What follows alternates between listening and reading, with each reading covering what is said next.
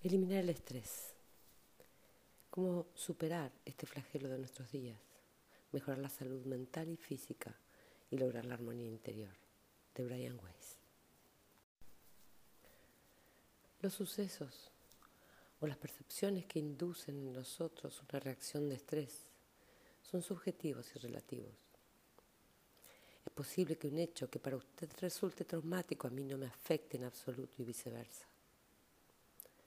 Asimismo, puede que un suceso que le causó un estrés considerable el año pasado apenas lo afecte este año, ya que su actitud o su perspectiva han cambiado en este periodo. Incluso es posible que en esta ocasión disfrute de la experiencia o que la perciba como un reto emocionante más que como una amenaza, un trauma o un suceso estresante.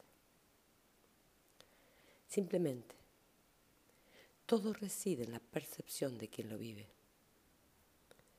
Nuestra libre voluntad determina nuestra reacción frente a estos sucesos. ¿Reaccionamos con miedo o con confianza y optimismo? Nosotros elegimos estrés o confianza, miedo o amor, ansiedad o paz interior. Brian Weiss.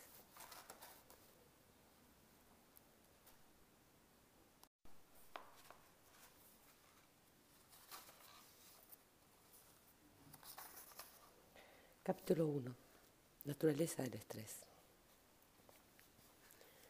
En la actualidad, el estrés parece algo inevitable y omnipresente. Miremos donde miremos. Encontramos múltiples fuentes potenciales de estrés dispuestas a robarnos la alegría y perjudicar nuestra salud. La complejidad de la vida moderna ha elevado nuestros niveles generales de estrés y tensión. Internet, y los informativos de 24 horas nos permiten tener conocimiento de las tragedias y las catástrofes a, los pocos minutos de que hayan ocurrido, y sea cual sea el lugar del mundo en el que se hayan producido. Los avances en la tecnología del transporte, de la comunicación, nos proporcionan mucha más movilidad en nuestro entorno vital y laboral. No obstante, aunque los desplazamientos son cada vez más rápidos, los grupos familiares tienden a disgregarse a medida que las industrias han ido trasladándose. Hoy en día existe la ilusión de la cercanía geográfica. Sin embargo, nuestros padres y abuelos no están tan cerca de nosotros ni constituyen una ayuda potencial cuando, de hecho, tienen que tomar un avión para visitarnos. En general, hace solo unas décadas los grupos familiares vivían en la misma ciudad y era posible recurrir a ellos en busca de ayuda y apoyo. En la actualidad, el número de familias monoparentales es cada vez mayor. Esto constituye una situación estresante que se ve acentuada por la extinción gradual del grupo familiar amplio. El inquietante término multitarea, entre comillas, nos observa desde la sobrecarga de actividades a la que nos enfrentamos día a día. La tecnología de la información nunca duerme y se manifiesta a través de los teléfonos móviles, los correos electrónicos, los intercomunicadores, los buscas y demás instrumentos electrónicos de control. No tenemos escapatoria. Ya no hay momentos de inactividad. Nuestros sistemas de mantenimiento se están debilitando y nos sentimos cada vez más abrumados. Los avances tecnológicos bélicos y las armas de destrucción masiva también han aumentado nuestro grado de inquietud. Los efectos negativos de algunas nuevas formas de tecnología, como los residuos nucleares, el calentamiento global y la contaminación medioambiental, tienen asimismo un efecto acumulativo y potenciador del estrés. A medida que el mundo se vuelve más y más complejo, también padecemos más estrés. Nuestra evolución espiritual y nuestra capacidad de recuperar un estado de salud normal y equilibrada no han progresado a la misma velocidad que los factores tecnológicos causantes del estrés. Uno de los efectos de estos cambios es que se ha producido una variación en la naturaleza y el patrón de los factores causantes del estrés. Actualmente estamos expuestos con mucha mayor frecuencia que antes a un estrés crónico constante. Cuando los factores causantes de estrés son relativamente agudos pero infrecuentes, nuestro cuerpo tiene la oportunidad de eliminar las hormonas del estrés y recuperar sus condiciones normales o neutras. Sin embargo, cuando tales factores son frecuentes y omnipresentes, como ocurre en el mundo actual, nuestro cuerpo no dispone de tiempo para invertir los efectos fisiológicos dañinos. Así pues, continuamente estamos sumergidos en las hormonas del estrés, pagando por ello un elevado precio físico y mental.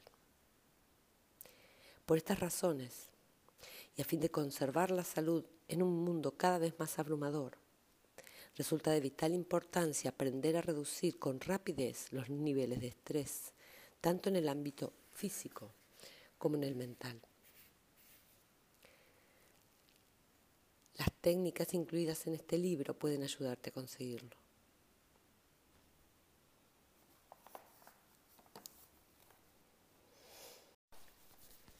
El estrés surge cuando reaccionamos desde el punto de vista físico y psicológico al potencial de cambio de nuestro entorno.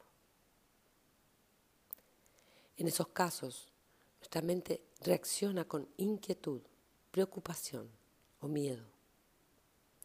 Y nuestro cuerpo segrega hormonas y sustancias químicas relacionadas con el estrés.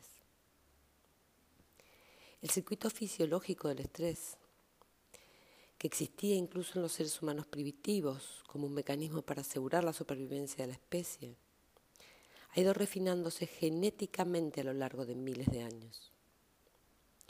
Este circuito fue, fue diseñado para situaciones de estrés a corto plazo. Cuando percibimos un peligro, el hipotálamo, situado en nuestro cerebro, segrega CRH, hormona liberadora de corticotropina esta hormona estimula la glándula pituitaria para que libere ACTH, adrenocorticotropina, que a su vez hace que las glándulas suprarrenales segreguen tres hormonas adicionales, la epinefrina o adrenalina, la norepinefrina, noradrenalina, y el cortisol, glucocorticoide. La epinefrina y la norepinefrina aumentan la presión sanguínea y el ritmo cardíaco. Desvían el riego sanguíneo del sistema gastrointestinal a los músculos y aceleran el tiempo de reacción. El cortisol libera glucosa, azúcar, de los depósitos fisiológicos para proporcionar al cuerpo combustible inmediato. El cortisol también previene la inflamación en caso de heridas o lesiones. El circuito completo de liberación de hormonas y sustancias químicas se conoce como el eje hipotalámico pituitario adrenal, HPA. Una amenaza real o imaginaria activa el eje HPA y nos sitúa en el modo de respuesta activa. En este estado, nos encontramos preparados para luchar o huir, según cuál sea la naturaleza del peligro. Entonces nuestra respiración se acelera, nuestro corazón late a un ritmo más rápido y nuestra mente se activa y se concentra al mismo tiempo. Además, los músculos reciben el suministro sanguíneo y de combustible extra y se preparan para una acción inmediata aumentando nuestra fortaleza y agilidad físicas. En el mundo actual, el estrés que nos producen las relaciones humanas, los problemas financieros, las noticias, los desplazamientos diarios y el trabajo aumenta o disminuye, pero en raras ocasiones cesa.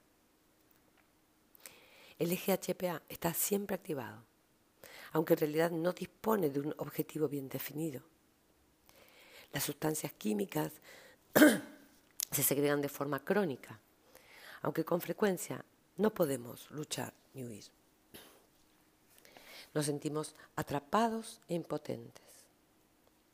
La activación a largo plazo del eje HPA provoca enfermedades físicas y psicológicas crónicas y dañinas, como las dolencias cardíacas, las úlceras, la obesidad, las adicciones, la depresión y la debilitación del sistema inmunológico, entre muchas otras.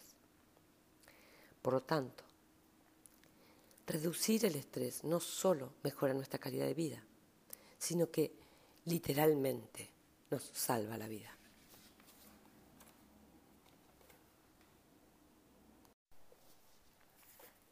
Causas del estrés.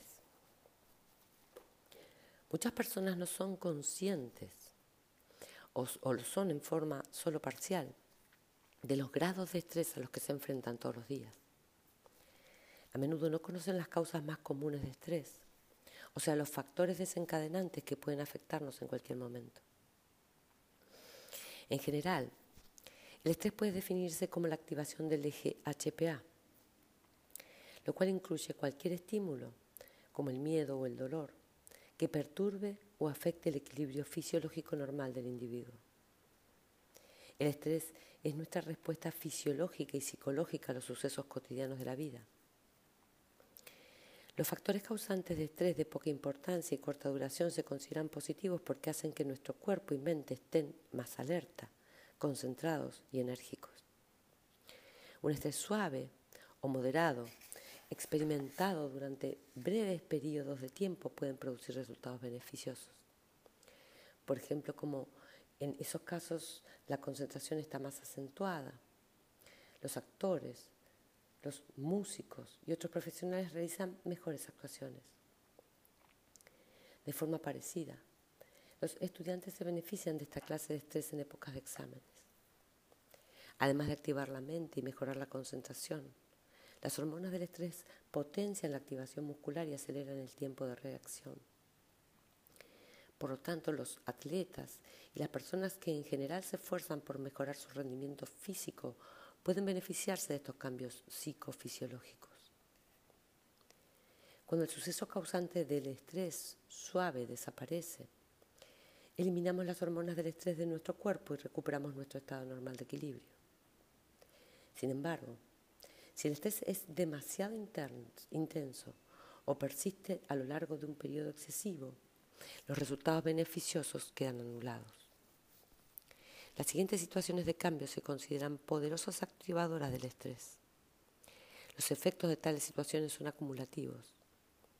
Por lo tanto, si usted se ve sometido a varias de estas experiencias en un periodo relativamente corto, tendrá un riesgo mayor de desarrollar síntomas relacionados con el estrés. La muerte de la pareja, de un miembro de la familia o de un amigo íntimo. Sufrir una herida, una enfermedad o un accidente grave. La pérdida del empleo o problemas laborales serios. La pérdida de una relación importante debido a un divorcio o una separación. Un embarazo no deseado. Problemas legales, sobre todo juicios y periodos de encarcelamiento problemas financieros graves, incluida la negación de un préstamo, ser víctima de un delito, un acto de violencia o abusos sexuales, padecer soledad o ser traicionado por un ser querido, ser víctima de sucesos traumáticos como una catástrofe natural, cambiar de residencia, del lugar de trabajo o estado civil, ser padre, tener problemas con los hijos, perder un seguro, sobre todo si es de enfermedad y otros beneficios sociales. Intentar mantener un equilibrio entre las responsabilidades laborales y las domésticas. Estar sujeto a plazos de entrega frecuentes o a una competitividad malsana en el trabajo o en los estudios. Tener discusiones domésticas. Tener problemas de fertilidad jubilarse, ser objeto de críticas o humillaciones o mostrarse crítico con los propios fracasos. Como es lógico, existen muchos otros factores causantes de estrés. Estos son solo algunos de los más comunes y potentes.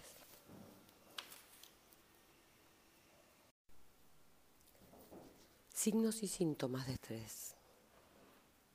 Como ya he mencionado, el estrés potencia la secreción de ciertas hormonas y sustancias químicas corporales que en realidad solo necesitamos en situaciones de emergencia. Durante las épocas en que padecemos un estrés crónico, el ritmo cardíaco se acelera, la presión sanguínea se eleva hasta alcanzar unos niveles peligrosos y la acidez estomacal puede dañar las paredes del tracto digestivo. Entonces nos sentimos muy desgraciados y desesperanzados y podemos caer en una depresión. Dormimos mal, no descansamos lo suficiente y nos sentimos cada vez más lentos y cansados. Nuestro apetito sexual disminuye y afecta a nuestra relación de pareja. El peso corporal también puede aumentar o disminuir según cómo se ve afectado nuestro apetito. Los costes económicos también son considerables. El ausentismo laboral debido a las enfermedades derivadas del estrés causa enormes pérdidas tanto a las empresas como a los individuos. Los gastos ocasionados a los sistemas sanitarios son muy elevados. Las pruebas y los procedimientos médicos, así como los casos que requieren hospitalización, resultan muy costosos y requieren mucho tiempo. Además, también ocasionan molestias físicas y pueden producir efectos secundarios peligrosos. Los síntomas del estrés crónico pueden clasificarse en distintas formas. Estas son las tres categorías principales, psicológicos, físicos y conductuales. Síntomas psicológicos. Falta de concentración, mala memoria, miedos y ansiedad, depresión y otros trastornos del estado de ánimo, irritabilidad, inquietud, sensación de una muerte inminente, baja autoestima, facilidad de distracción, enojo, culpabilidad, desconfianza, sentimiento fácil de frustración, umbral de frustración bajo, pérdida de motivación, miedo al fracaso. Síntomas físicos, dolores de cabeza, presión sanguínea alta ritmo cardíaco acelerado, sudores, presión en el pecho, dificultades respiratorias, hiperventilación, temblores, tic nervioso, se queda en la boca y la garganta, apatía y cansancio, insomnio, diarrea y dolores estomacales, disminución de la libido, obesidad o pérdida de peso, chirrido de los dientes, dolores de espalda o cervicales, propensión a caer enfermo, palpitaciones, latidos fuertes o sensación de sobresalto, tensión o rigidez muscular, alteraciones de la piel, ardor o acidez de estómago. Osteoporosis y fracturas óseas. Sistemas conductuales. Adicción o reanudación de la adicción al alcohol, las drogas o el tabaco. Consumo excesivo de cafeína. Impulsividad. Comportamiento agresivo. Ingestión excesiva de alimentos. Conflictos relacionales. Descenso de la actividad aislamiento social, evitar personas o lugares, reaparición o agravamiento de fobias, abandono de las responsabilidades. Si perciben ustedes la presencia de estos signos o síntomas con mayor frecuencia o de una forma más aguda que antes, es posible que esté experimentando niveles de estrés más elevados de lo normal. Cuanto antes ponga en práctica las técnicas de reducción del estrés, mejor se sentirá. Los efectos crónicos del estrés, los efectos negativos del estrés crónico pueden mitigarse. Su cuerpo y su mente pueden recuperar su estado de funcionamiento normal.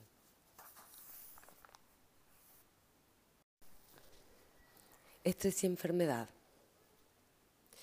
Numerosos estudios médicos relacionan el estrés crónico con multitud de problemas y enfermedades. De hecho, cinco de las principales causas de defunción en Estados Unidos están relacionadas con el estrés.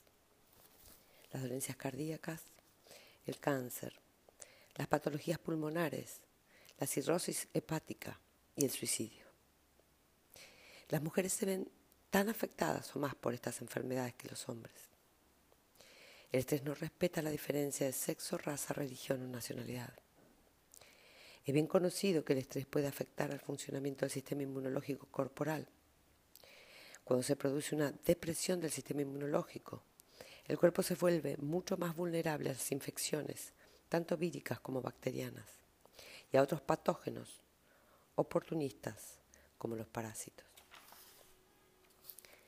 El sistema inmunológico constituye asimismo un factor importante en la prevención del desarrollo de muchos tipos de cáncer. Cuando nuestros mecanismos de defensa inmunológica se ven dañados o amenazados, su capacidad de protegernos o de luchar contra las células cancerígenas también se ve mermada, lo que puede tener unas consecuencias fatales. Entonces nos volvemos más vulnerables a la aparición del cáncer y a su desarrollo, así como a otras enfermedades crónicas que dependen del sistema inmunológico. La idea de que las personas enamoradas enferman con menor frecuencia que las demás no es solo un mito. Esas personas suelen ser más felices y optimistas. Los factores causantes del estrés del entorno y de la vida no les preocupan tanto como a los demás. En su estado trascendente de amor, se le van por encima de los conflictos mundanos. Cuando alguien está enamorado, su sistema inmunológico funciona de forma óptima protegiéndolo de los gravámenes invasivos, de los gérmenes invasivos, de las células cancerígenas o de cualquier otro ataque a la salud. El estrés aumenta los niveles de colesterol, LDL, el denominado colesterol malo, que está relacionado con un riesgo más elevado de padecer enfermedades coronarias. Otros estudios han demostrado que un estrés mental repentino provoca que las paredes interiores de los vasos sanguíneos se contraigan aumentando así el riesgo de padecer un infarto o un derrame cerebral. En enero de 1998, en el Journal of Medicine, la revista de medicina general más famosa de Estados Unidos, publicó un importante artículo en el que detallaba los daños multisistema que el estrés crónico puede ocasionar en el cuerpo humano. Además de las enfermedades cardíacas y de la disfunción del sistema inmunológico, el estudio citó la pérdida de memoria, la resistencia a la insulina y la disminución de la densidad mineral ósea, la osteoporosis, que causa debilidad en los huesos y aumenta la probabilidad de padecer fracturas óseas. También se ha comprobado que unos niveles elevados de cortisol incrementan el apetito y pueden producir obesidad. Además, una secreción, prolongada de cortisol puede acrecentar la producción de insulina.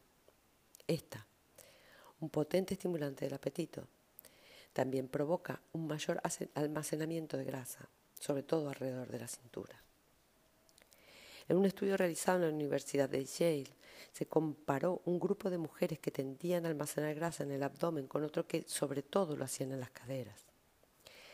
Las mujeres del primer grupo tenían una vida más estresada y se sentían más amenazadas por las tareas estresantes que las mujeres del otro grupo. Además, producieron unos niveles de cortisol significativamente más elevados que las otras. Resulta interesante saber que las células de grasa de la parte interna de la cintura son muy ricas en receptores de las hormonas relacionadas con el estrés. De hecho, un estudio de la Facultad de Medicina de Harvard reveló que la grasa abdominal estaba muy relacionada con un riesgo elevado de padecer un infarto de miocardio.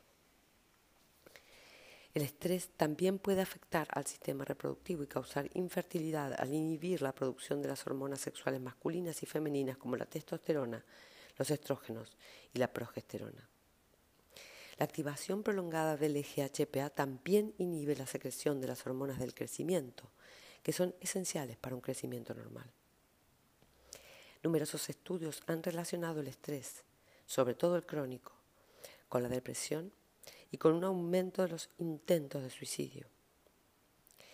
Los pacientes depresivos presentan unos niveles de CRH, la hormona hipotalámica relacionada con el estrés, más elevados. Otras alteraciones físicas y psicológicas vinculadas con una secreción elevada de CRH incluyen el trastorno obsesivo compulsivo, la anorexia nerviosa, varios tipos de ansiedad, el alcoholismo, la diabetes, los trastornos tiroideos y determinadas clases de insomnio.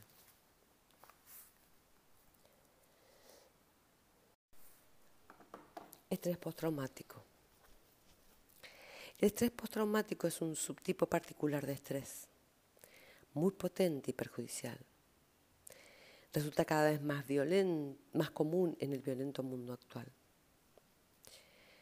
Muchos de nosotros hemos estado expuestos a situaciones estresantes sobrecogedoras que parecen estar fuera de nuestro control. Estas situaciones traumáticas pueden ser repentinas y multitudinarias, como los ataques terroristas del 11 de septiembre del 2001, 11 de marzo de 2004, o crónicas, como los malos tratos o los abusos deshonestos. Pueden ser causadas por los seres humanos, como las guerras o los actos violentos, por un accidente, como los incendios o los accidentes aéreos o de automóvil, o por la naturaleza, como los huracanes, los terremotos o los tornados. Lo que nos produce tanto dolor y sufrimiento es nuestra reacción ante dichos sucesos, que suele ser similar tanto en, el aspecto físico como en el psicológico. Con frecuencia, el estrés postraumático produce conmoción, ansiedad, sentimiento de culpa, irritabilidad crónica y depresión. También puede dar lugar a adicciones, insomnio, pesadillas, reacciones exageradas de sobresalto y una miríada de trastornos psicosomáticos. Asimismo suele causar problemas de concentración, flashbacks, sentimientos de confusión y desesperación, baja autoestima, temor a perder el control y el miedo persistente e intrusivo a que el suceso o los sucesos traumáticos vuelvan a ocurrir. Por último, las reacciones postraumáticas están relacionadas de forma significativa con determinadas alteraciones psiquiátricas. Los investigadores calculan que entre un 40 y 60% de las mujeres que padecen problemas alimenticios graves, como la anorexia y la bulimia, tienen recuerdos de traumas que padecieron en el pasado. Un estudio realizado entre víctimas de actos violentos que padecían estrés postraumático reveló que el 41% tenían problemas sexuales, el 82% sufrían depresión y el 27% experimentaban síntomas obsesivo-compulsivos y el 18% padecían fobias. Entre un 25 y un 30% de las personas que han presenciado o vivido un suceso traumático experimentan síntomas significativos de estrés postraumático. Si no reciben tratamiento, el 50% de esas personas padecerá esos síntomas durante décadas. El tiempo, por sí solo, no es el sanador perfecto. Las estadísticas sobre sucesos causantes de estrés y su coste son verdaderamente alarmantes. Un estudio publicado en la revista Prevention en 1996 reveló que el 75% de los norteamericanos soportan una situación de, entre comillas, gran estrés al menos una vez a la semana. Y el 33% de los encuestados manifestó que vivía esa clase de experiencia más de dos veces a la semana. Por otro lado, la conclusión general de diversos estudios es que entre un 75 y un 90% de todas las consultas efectuadas a los médicos de cabecera se deben a problemas relacionados con el estrés. Durante un día de trabajo normal, un millón de empleados está de baja por síntomas relacionados con el estrés. El 75% de los estadounidenses opina que su trabajo es estresante y el estrés supone para las empresas de este país un coste anual aproximado de 300 mil millones de dólares.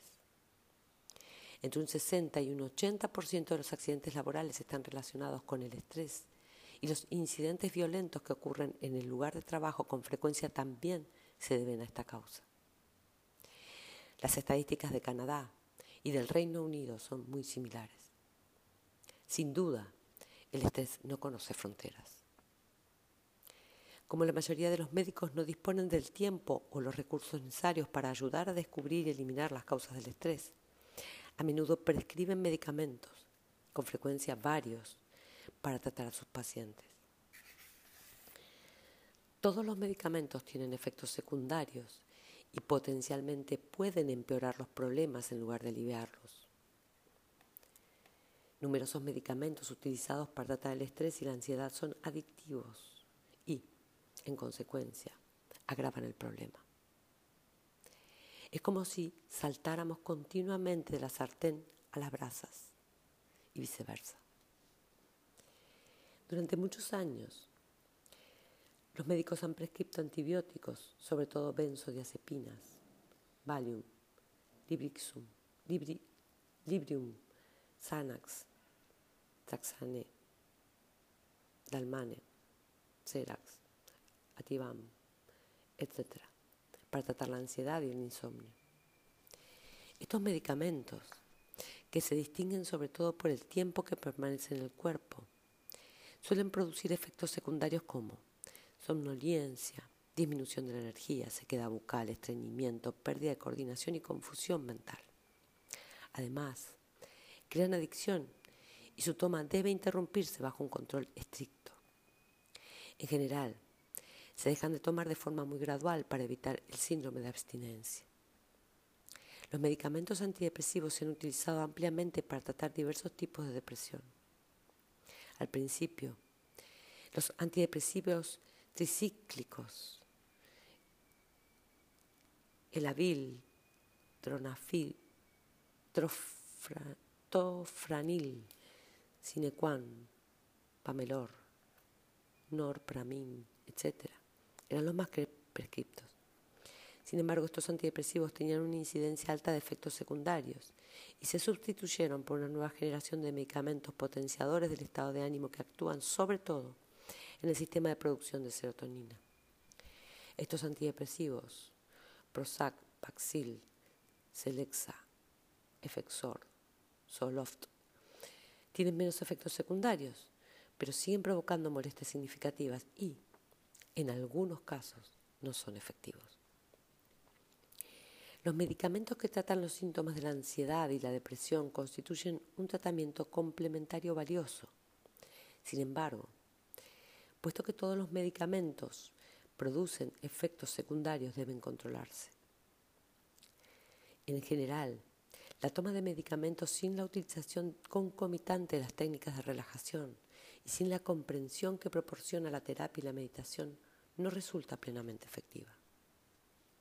Los tratamientos tradicionales como la psicoterapia individual o en grupo siempre han resultado útiles para aliviar los síntomas del estrés. Como es lógico, estas técnicas requieren la participación de un terapeuta profesional, además de la comprensión que proporcionan esta clase de terapias. Gracias a ellas se desarrollan capacidades de comunicación efectiva que pueden trasladarse a otras relaciones, haciendo que éstas sean más auténticas y gratificantes. Con este tipo de terapias el sentimiento de aislamiento social disminuye, la autoestima aumenta y el proceso terapéutico se beneficia. Los grupos de apoyo ofrecen ventajas y oportunidades de curación similares. Yo todavía prescribo medicación, sobre todo antidepresivos, a algunos de mis pacientes, pues estos medicamentos mejoran el estado de ánimo y la concentración. Sin embargo, siempre, siempre combino su uso con la meditación, la relajación y las técnicas de reducción del estrés. Esto me permite prescribir los medicamentos en dosis menores durante menos tiempo. Según he podido comprobar, los pacientes mejoran antes cuando utilizan las técnicas de reducción del estrés y la medicación de forma conjunta que con la medicación sola. Además, con estas técnicas se sienten más fuertes y con control de la situación, pues aprenden habilidades y enfoques que minimizarán tanto la intensidad como la duración de, de los posibles episodios futuros. Casi todos mis pacientes realizan ejercicios de relajación y de reducción del estrés, como los que contiene el CD incluido en este libro. Si en la actualidad usted acude a terapia o toma medicamentos, no modifica el régimen de visitas o tomas proscriptos sin consultar antes con su médico terapeuta. Algunos casos clínicos. En el campo de la psiconeuroinmunología, la conexión entre mente y cuerpo,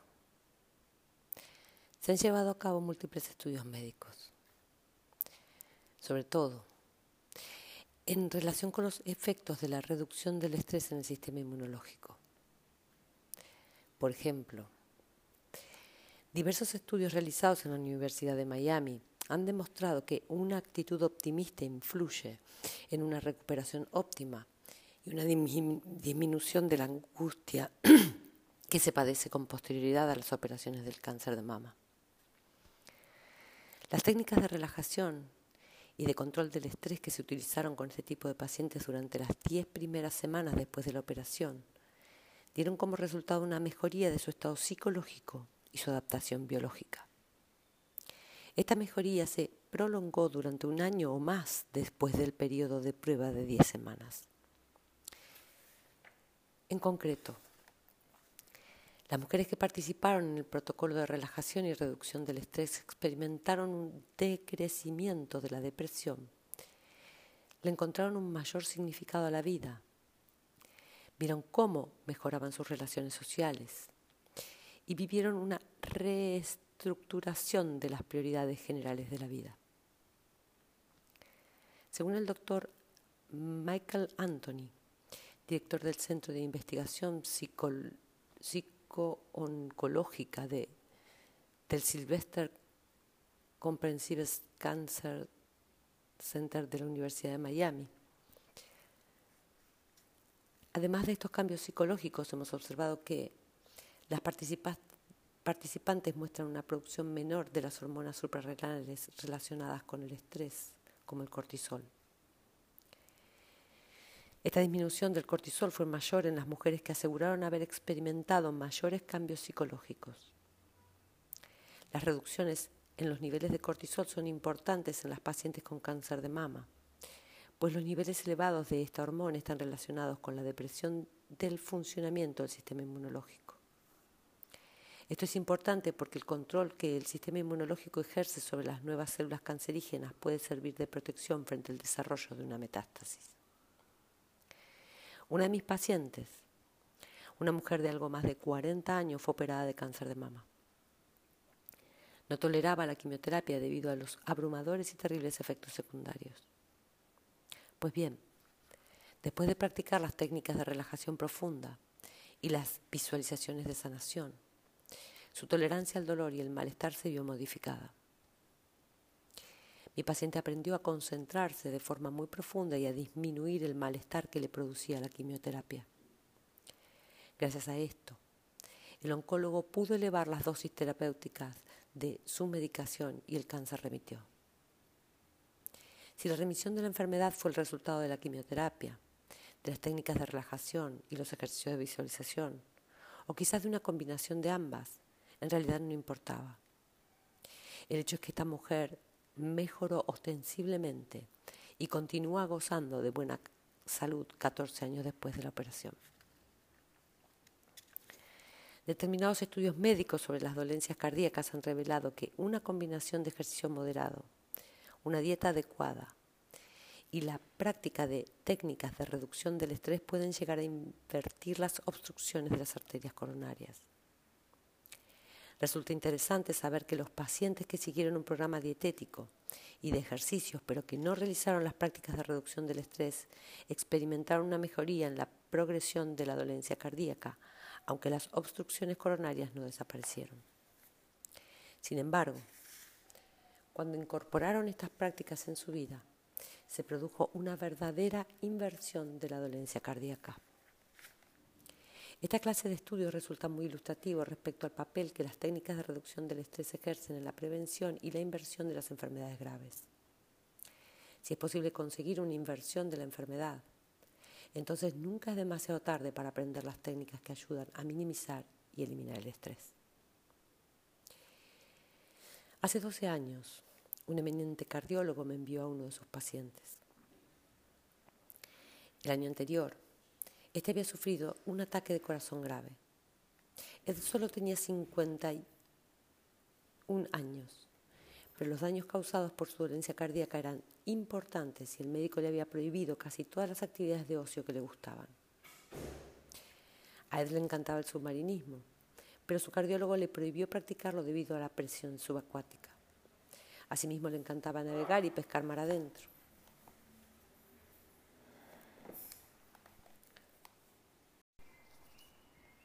Pero el cardiólogo también le restringió estas prácticas porque tenía que, en caso de necesitar un tratamiento de urgencia, él estuviera demasiado lejos de un hospital.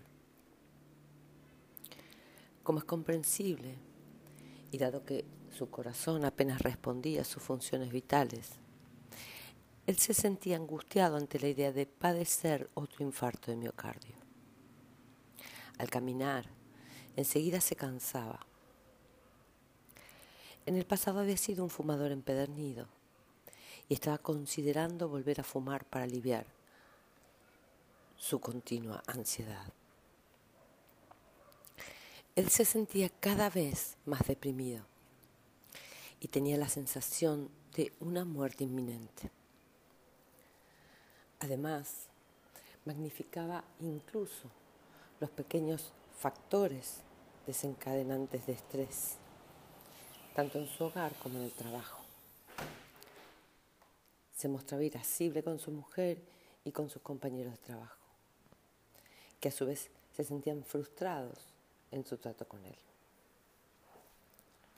Los ansiolíticos que los médicos le habían prescrito no aliviaban su ansiedad y los medicamentos para el corazón solo parecían contener lo inevitable.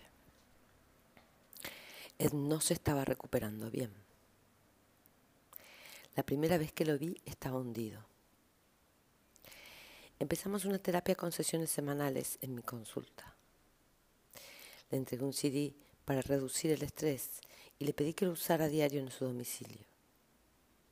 Él utilizó dos veces al día y asimiló con rapidez el componente de relajación física.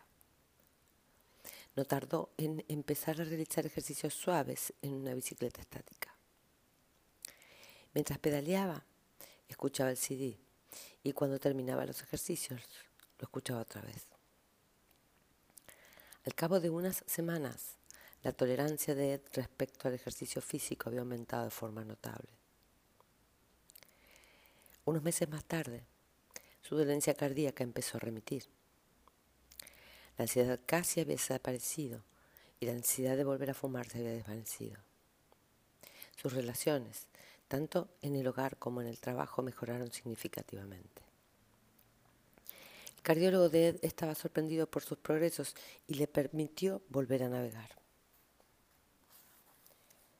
Después de aquello, empezó a enviarme a muchos de sus pacientes a la espera de un milagro similar. Sin embargo, yo sabía que los progresos de Ed no se debían a un milagro. Gracias a la práctica diligente de la terapia, Ed había aprendido a lograr un grado de relajación profunda, a eliminar el estrés y la ansiedad, permitiendo que el poder sanador natural de su cuerpo y su mente curara su enfermedad. Doce años más tarde, Ed disfruta de una salud excelente y la dolencia coronaria y progresiva que antes padecía no se ha repetido. Una parte significativa del músculo del corazón se ha regenerado. Además, Ed ha alcanzado y mantiene una sensación de calma y paz interiores en su vida diaria, aunque no esté meditando o practicando con el CD. Su valoración de la vida, lo que es importante y lo que no lo es, ha cambiado de forma positiva y ahora es mucho más feliz. Dejar de fumar es otro aspecto importante que se beneficia de la práctica de las técnicas de reducción del estrés. No es preciso enumerar los efectos dañinos del tabaquismo activo y pasivo. El cáncer de pulmón, el enfisema, las dolencias cardíacas y el envejecimiento prematuro de la piel son solo algunas de las graves consecuencias médicas del tabaquismo crónico.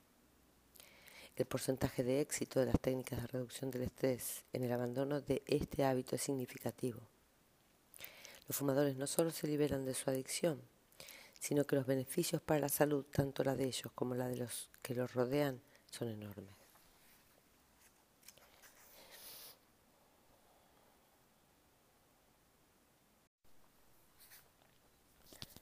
Estrés y preocupación.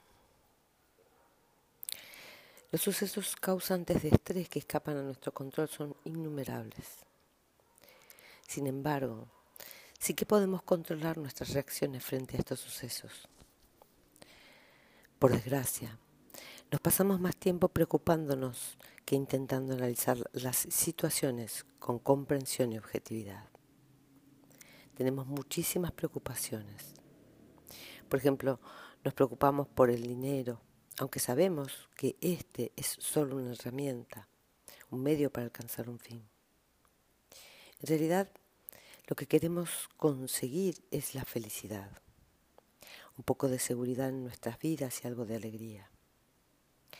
La felicidad, la seguridad y la alegría son estados internos y, además, son gratis.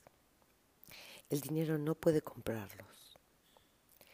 La preocupación no es más que un hábito, aunque un hábito negativo y molesto.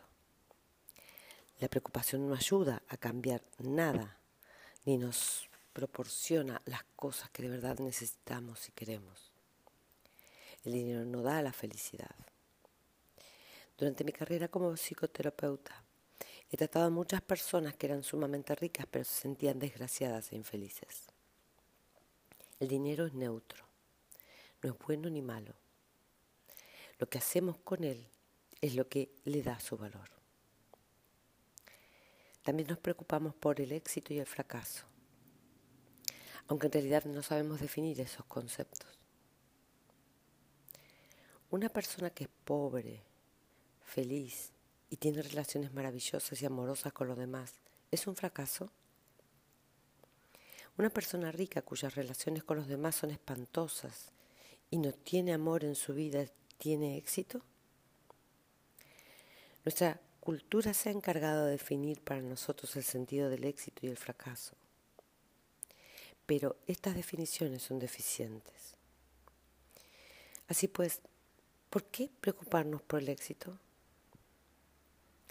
Nos preocupamos demasiado por lo que los demás piensan de nosotros, por sus opiniones, sus juicios y sus críticas. Sin embargo, su opinión tiene su origen en los mismos valores culturales que rigen el valor del dinero y el éxito. Una vez más, nos preocupamos por nada.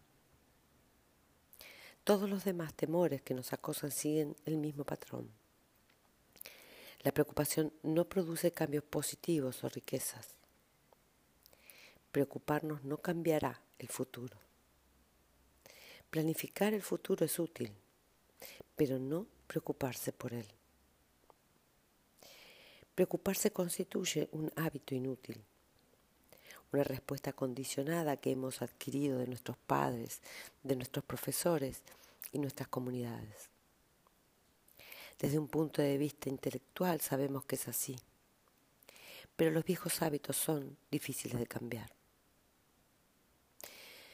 Si pudiéramos dejar de preocuparnos tanto seríamos mucho más felices. Además, padeceríamos mucho menos estrés. Lo irónico del caso es que, desde una perspectiva más objetiva, esta clase de estrés constituye una ilusión. No es real. Lo creamos nosotros mismos y todos lo sabemos.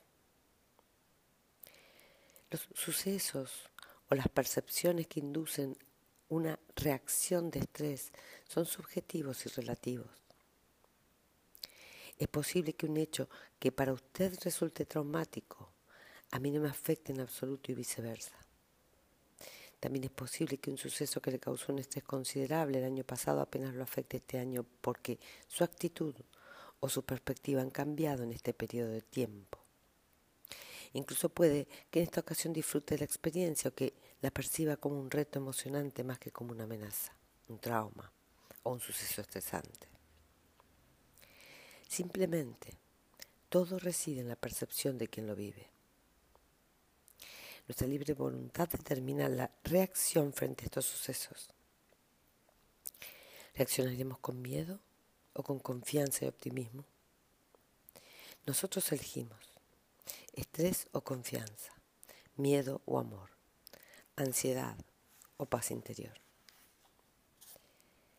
He aparecido como invitado en ciertos programas de televisión de muchos países. En la actualidad, apenas me pongo nervioso, ni siquiera en los programas nacionales más populares. Sin embargo, recuerdo muy bien la ansiedad que sentí cuando salí por televisión la primera vez. Fue un sencillo programa local que, por suerte, casi nadie vio.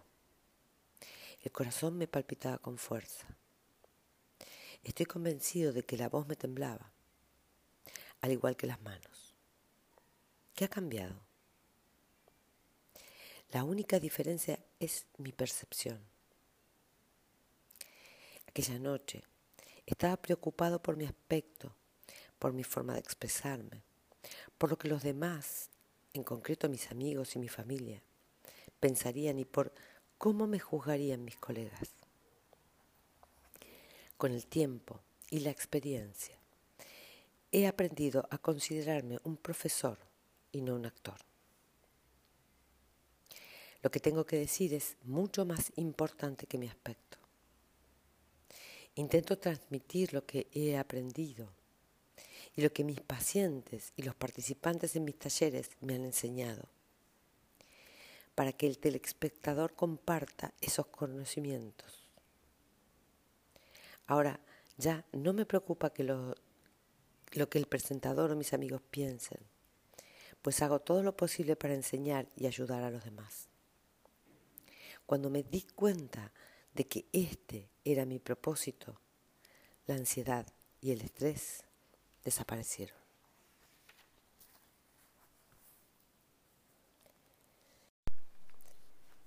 Estrés y espiritualidad.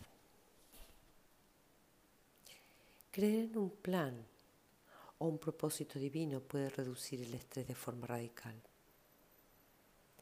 Tenemos que buscar lecciones, cosas que aprender en todos los obstáculos de la vida. A veces, las vidas en las que afrontamos más obstáculos son aquellas que nos permiten avanzar en el ámbito espiritual pues aprendemos las lecciones del alma a un ritmo acelerado.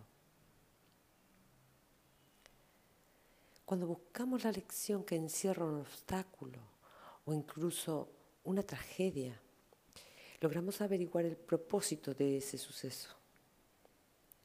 Cuando hallamos su sentido, podemos elegir liberarnos del dolor y el sufrimiento. Como dijo en una ocasión Pierre Teilhard,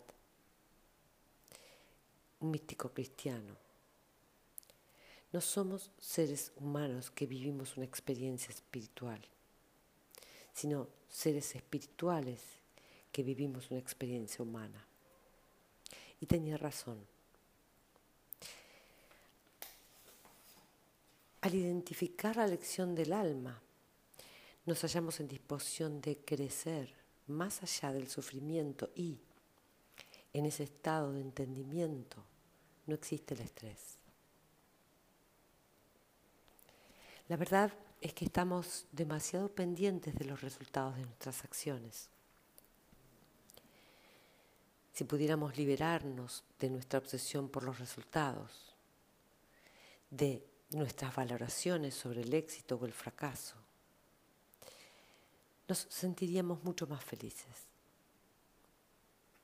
Si pudiéramos relacionarnos con los demás con amor y compasión y no nos preocupara lo que recibiéramos a cambio, lo que vamos o no vamos a conseguir, nuestras vidas estarían llenas de alegría. El amor es el antídoto del estrés. Sin embargo, en este mundo violento, avaricioso y lleno de odio, parece difícil amar de forma incondicional. Conseguirlo constituye una lección espiritual que supone un gran reto. si usted consiguiera amar de forma incondicional, si siempre fuera consciente de su verdadera naturaleza espiritual y de su alma, si no esperara nada a cambio de sus acciones compasivas y voluntarias, si pudiera liberarse de los apegos emocionales a las cosas materiales, entonces nunca más sufriría un estrés prolongado o insano en su vida y los días y las noches estarían llenos de alegría y felicidad. Muy pocos, o casi ninguno de nosotros, hemos nacido en un estado de iluminación espiritual. Como psiquiatra, soy consciente de los duros enfrentamientos que hay, que superar para vencer los condicionamientos familiares y culturales. ¿Cómo podemos ser conscientes desde un punto de vista espiritual cuando nuestros condicionamientos inconscientes y subconscientes crean unas trampas y engaños para atrapar a nuestra mente? Una manera de conseguirlo es empezar por el principio.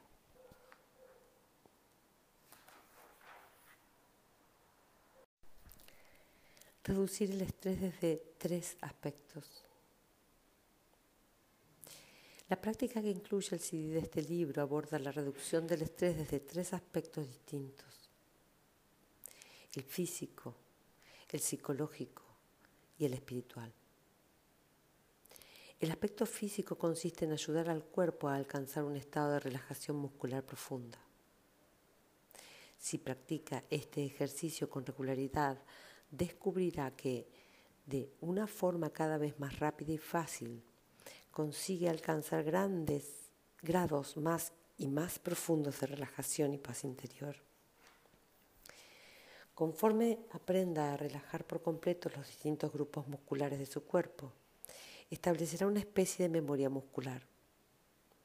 Además, desarrollará y agudizará su conciencia de los distintos grados de tensión muscular y, por lo tanto, advertirá los cambios sutiles que se producen en este sentido. Con el tiempo podrá trasladar las técnicas de relajación a su vida diaria y, en los momentos de estrés, utilizarlas de forma consciente para romper el ciclo de tensión muscular y síntomas físicos.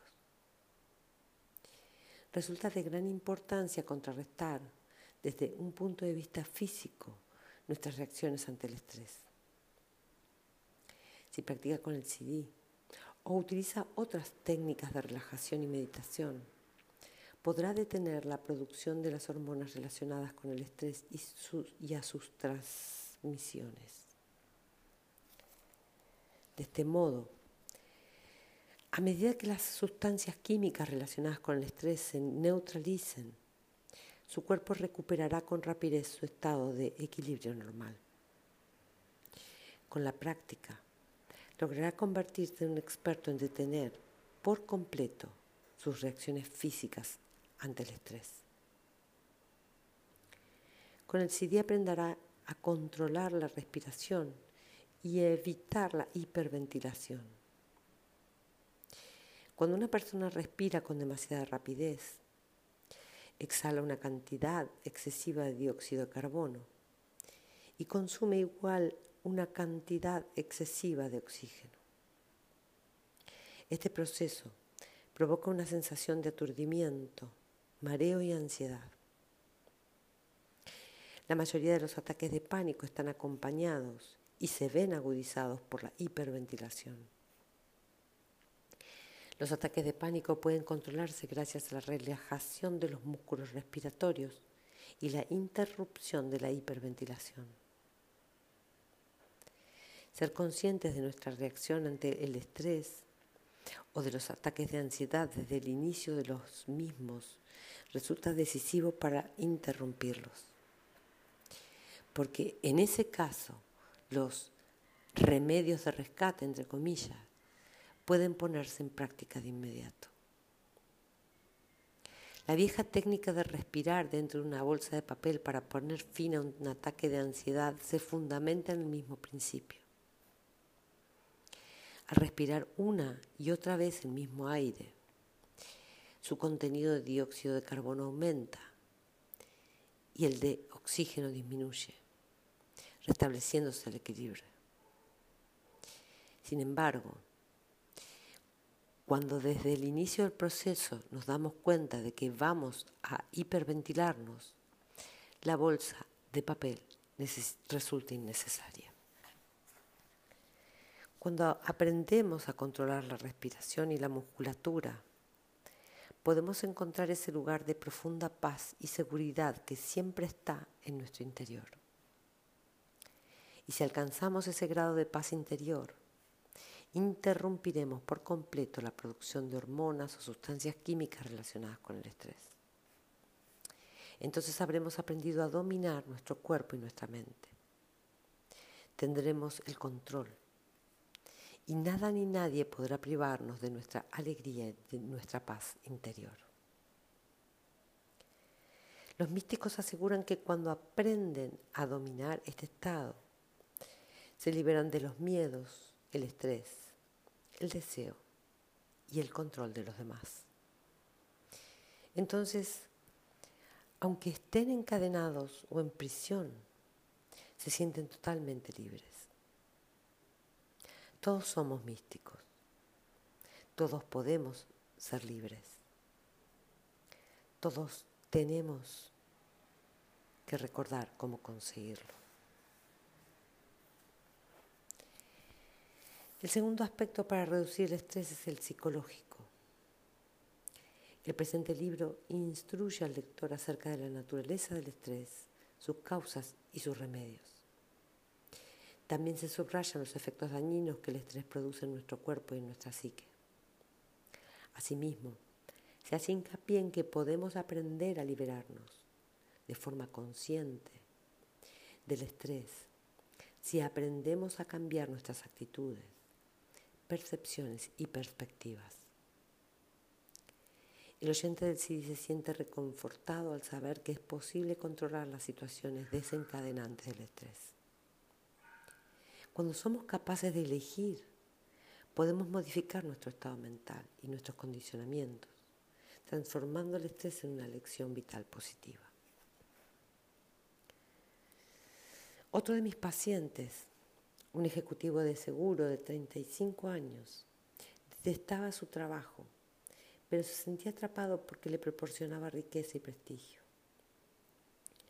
Poseía una casa grande y bonita y un deportivo muy caro, pero su matrimonio había fracasado y ya se encontraba en medio de un proceso de divorcio hostil. Se sentía estresado, tanto en el trabajo como en su hogar padecía insomnio, trastornos gastrointestinales, dolores de cabeza y apatía. Además, empezaba a sufrir ataques de ansiedad. El enfoque terapéutico que seguimos fue el modelo de los tres aspectos que hemos comentado antes, o sea, el físico, el psicológico y el espiritual. Profundizamos en las técnicas de relajación y Jay practicó con meticulosidad los ejercicios de reducción del estrés que contiene el CIDID. Aprendió a relajar los músculos con rapidez y a controlar la respiración para prevenir la hiperventilación en los momentos de estrés. La idea de ser consciente, entre comillas, es decisiva en este proceso. Ser consciente significa saber con exactitud todo lo que sucede en el momento presente. Saber lo que nuestros músculos están haciendo. Qué pensamientos y emociones ocupan nuestra mente.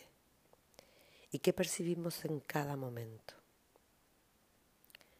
Cuando somos conscientes, minimizamos la ansiedad porque nos convertimos en el observador objetivo de nuestros procesos físicos y mentales. Cuando Jay era consciente de que la tensión o la rigidez de sus músculos aumentaba, los relajaba. Cuando se daba cuenta de que se hiperventilaba, ralentizaba su ritmo respiratorio El enfoque psicológico incluye una percepción más desarrollada y una mayor comprensión de sí mismo y de los factores causantes del estrés de la vida. Jay descubrió que las opiniones e impresiones de las demás personas no tenían por qué afectarlo de forma negativa o disminuir su autoestima. Las opiniones de los demás eran subjetivas y se fundamentaban en sus propias experiencias y en su formación cultural. Jay sabía que era una buena persona, empática y compasiva, y que las opiniones y los pensamientos ajenos no tenían el poder, por sí mismos, de quitarle la alegría y la paz interior. Solo él podía otorgarles ese poder y en aquel momento decidió arrebatárselo a las personas negativas y críticas de su vida. También advirtió que la verdadera seguridad es un estado interior. En cualquier momento estamos expuestos a perder nuestras posesiones materiales,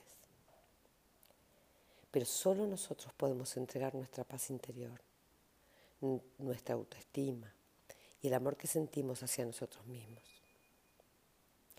La casa, el coche, el barco y las cuentas bancarias de Jay eran solo posesiones, objetos. No lo valoraban como persona.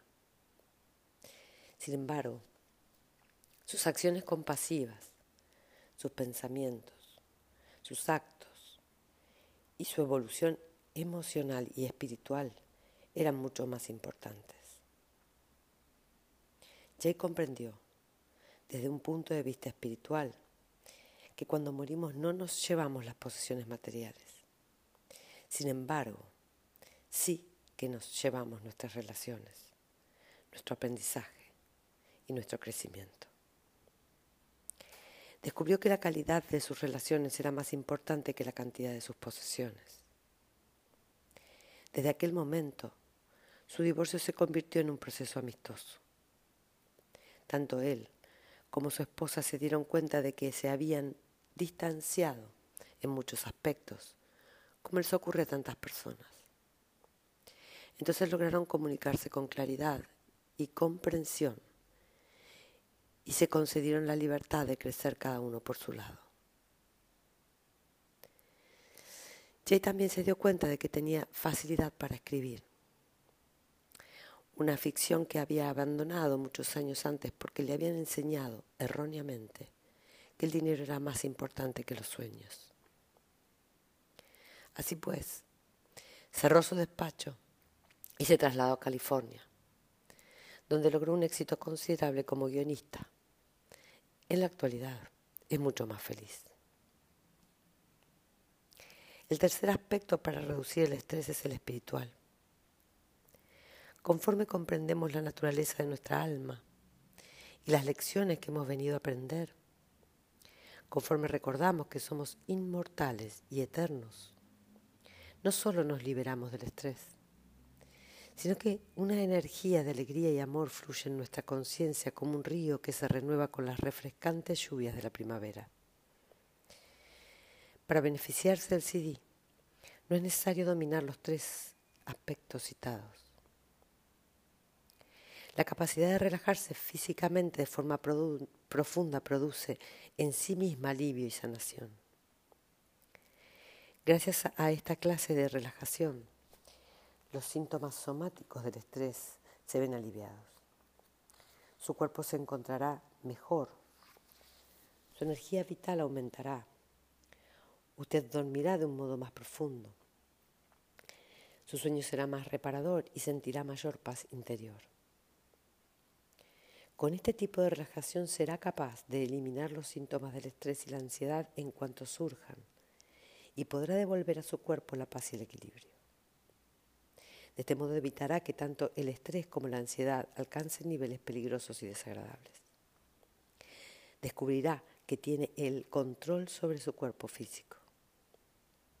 Además, su salud también resultará beneficiada.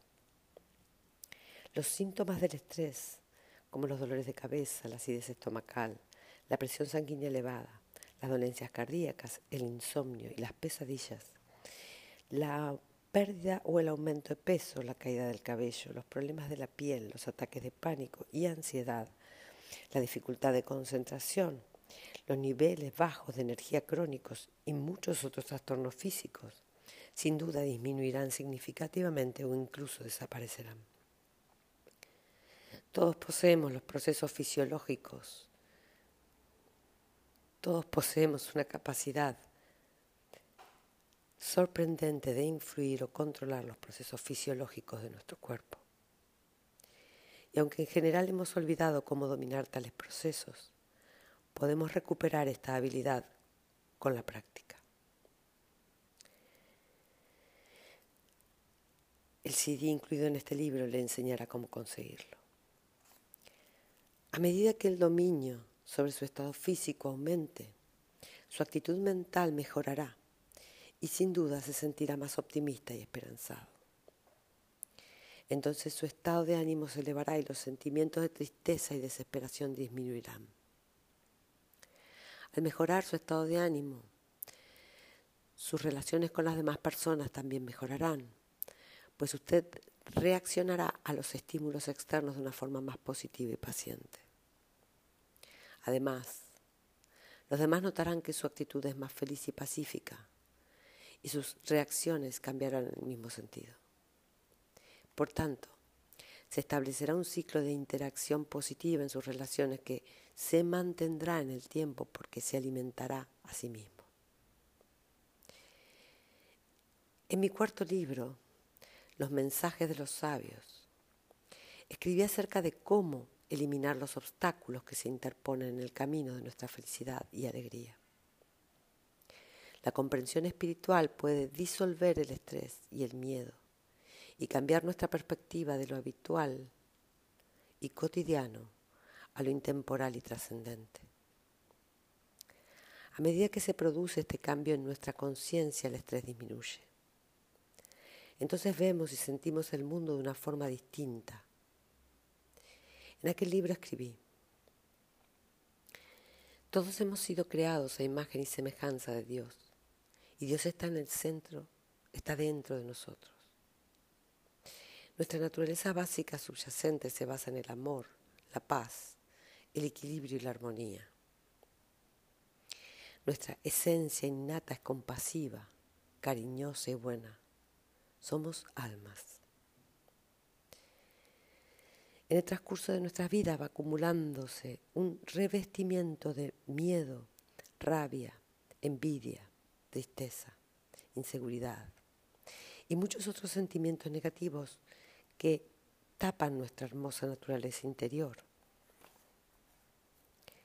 Esa envoltura se intensifica y se refuerza debido a la educación y a las experiencias de nuestra niñez en la vida actual. Parecemos lo que no somos, personas furiosas, y temerosas, llenas de sentimientos de culpa e inseguridad. Nos hemos olvidado de quiénes somos en realidad. No nos hace falta aprender qué son el amor y el equilibrio, la paz y la compasión, el perdón y la fe. Los conocemos desde siempre. Nuestra tarea es, por el contrario, olvidar esas emociones y actitudes negativas y dañinas que asolan nuestras vidas y nos producen tanto sufrimiento a nosotros, a nuestras comunidades y a nuestro mundo. Al ir deshaciéndonos de estos rasgos negativos, ¿quién lo iba a decir? Redescubriremos nuestra auténtica naturaleza, nuestro yo positivo y amoroso. Siempre ha estado ahí pero tapado, oscurecido y olvidado. Cuando retiramos las capas exteriores de residuos e inmundicia, las ideas y las emociones negativas, cuando limpiamos y pulimos el revestimiento exterior, podemos vislumbrar de nuevo los auténticos diamantes que en realidad somos. Somos almas inmortales y divinas y estamos recorriendo un camino. En el fondo, siempre hemos sido diamantes.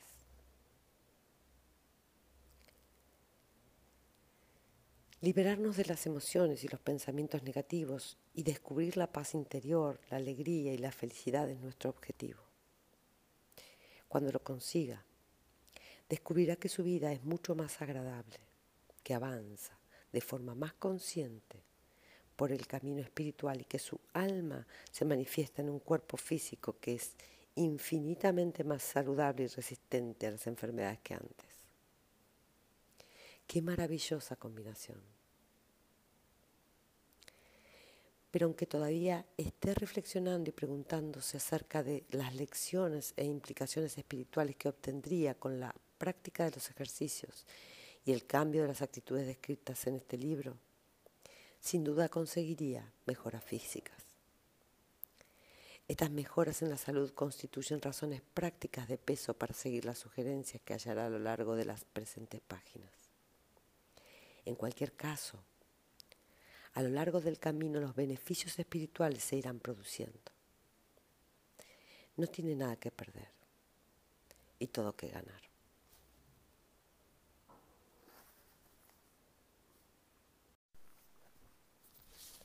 ¿Cómo utilizar el CD?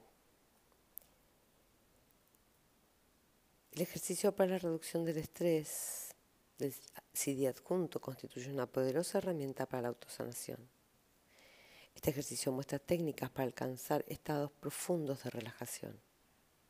Además, enseña a reconocer y relajar las tensiones y las rigideces musculares. También muestra cómo se puede ser más consciente del ritmo respiratorio y controlarlo. Con la práctica de este ejercicio aprenderá a ser consciente de sus percepciones físicas, emocionales y psicológicas y podrá utilizar ese conocimiento para alcanzar un equilibrio saludable siempre que lo desee. Se trata de un ejercicio totalmente seguro. En él se informa de que si en algún momento se siente incómodo por alguna imagen o sentimiento, siempre puede separarse de esa percepción y flotar por encima de ella mientras la observa desde la distancia.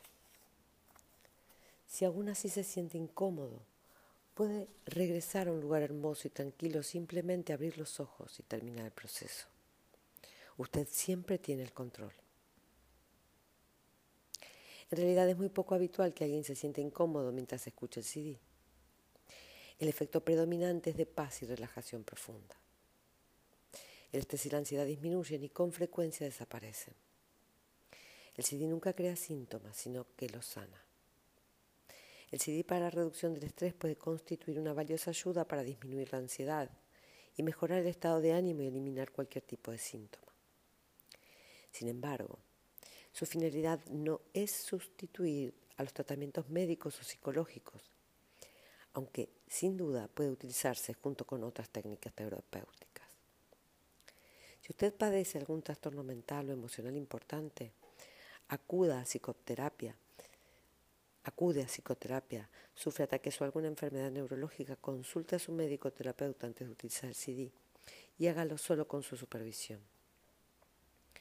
Con la práctica del CD obtendrá beneficios en muchos aspectos, incluido el físico, el emocional, el psicológico y el espiritual. Quizá sea consciente de que se producen en usted cambios positivos desde la primera o segunda vez de utilizarlo, o tal vez necesite hacerlo más veces, en cuyo caso deberá recurrir a la paciencia. También es posible que los demás adviertan que se ha producido una transformación positiva incluso antes de que usted sea consciente de ese cambio. La clave es evitar los sentimientos de frustración y seguir practicando. No existe una fórmula mágica. Cuanto más practique, más profundo será el nivel que logre y con mayor rapidez, hasta que alcance ese hermoso estado de paz interior y tranquilidad en el que tienen lugar el cambio y la transformación.